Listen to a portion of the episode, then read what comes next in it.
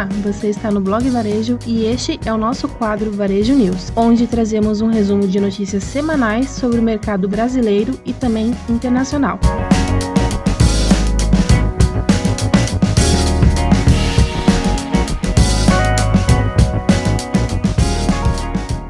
Varejo News, sexta-feira, 11 de setembro de 2020.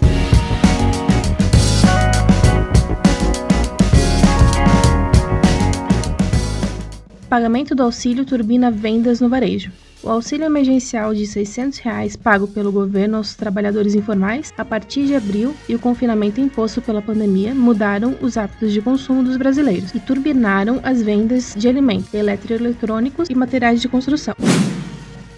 Vendas do varejo crescem pelo terceiro mês consecutivo, mas comércio ainda acumula perdas no ano. Apesar da alta de 5,2% em julho, o varejo acumula queda de 1,8% no ano. Das oito atividades pesquisadas pelo IBGE, apenas três registram avanço em 2020. Vendas no varejo de artigos de cama, mesa e banho devem ter quedas de 9,3% em 2020 o volume de produção de peças da indústria têxtil focada em artigos de cama, mesa e banho deve cair 10% em 2020, segundo estimativas do Inteligência e Mercado, instituto especializado na elaboração de estudos de mercado, a confirmar a projeção, o resultado fortemente impactado pela crise desencadeada pela pandemia do novo coronavírus, reverte o bom desempenho de 2019, quando houve alta de 3,2%. O instituto também estima uma queda de 9,3% no volume de vendas do varejo em 2020, após leve alta de 0,9% em 2019, além da redução em valores de importação menos 15,3%, e exportação de menos 11,6%.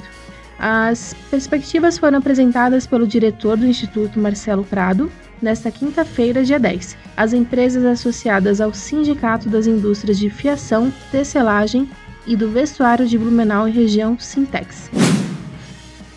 Não adianta notificar produtor e varejo sobre o preço do arroz, diz especialista. André Braz, coordenador do Índice de Preços ao Consumidor, IPC, da Fundação Getúlio Vargas, FGV, e economista do Instituto Brasileiro de Economia, diz que a decisão do governo de notificar produtores supermercadistas e ameaçar com multas por aumentos abusivos de preços dos alimentos da cesta básica, especialmente do arroz, que subiu quase 20% este ano, para o consumidor, não serve para nada. Não preocupa porque não é uma alta generalizada. Ela está concentrada nos preços de alimentos e a alimentação responde por 20% dos preços ao consumidor. Os outros 80 seguem muito bem comportados, até com queda. A preocupação que temos com a alta de alimentos é como ela afeta as populações mais carentes. Essa é uma preocupação social. O GPA iniciou estudos para separar seu braço do atacarejo o açaí atacadista. Decisão deve conferir maior protagonismo à operação do atacarejo do grupo, que hoje conta com 173 lojas. De acordo com a empresa, quatro pilares principais sustentam a lógica de transação. São eles: maior foco estratégico, melhor eficiência operacional, financiamento e alocação de capital, além de criação de valor para acionistas e stakeholders. Por meio de comunicado, o GPA detalhou que a transação visa liberar todo o potencial do cash and carry operado pelo Açaí e dos negócios de varejo operados pelo GPA e Êxito.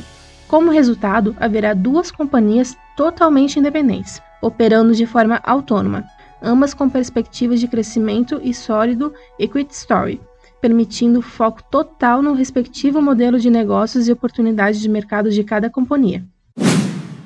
Varejo se recupera no Paraná, mas a arrecadação mantém queda.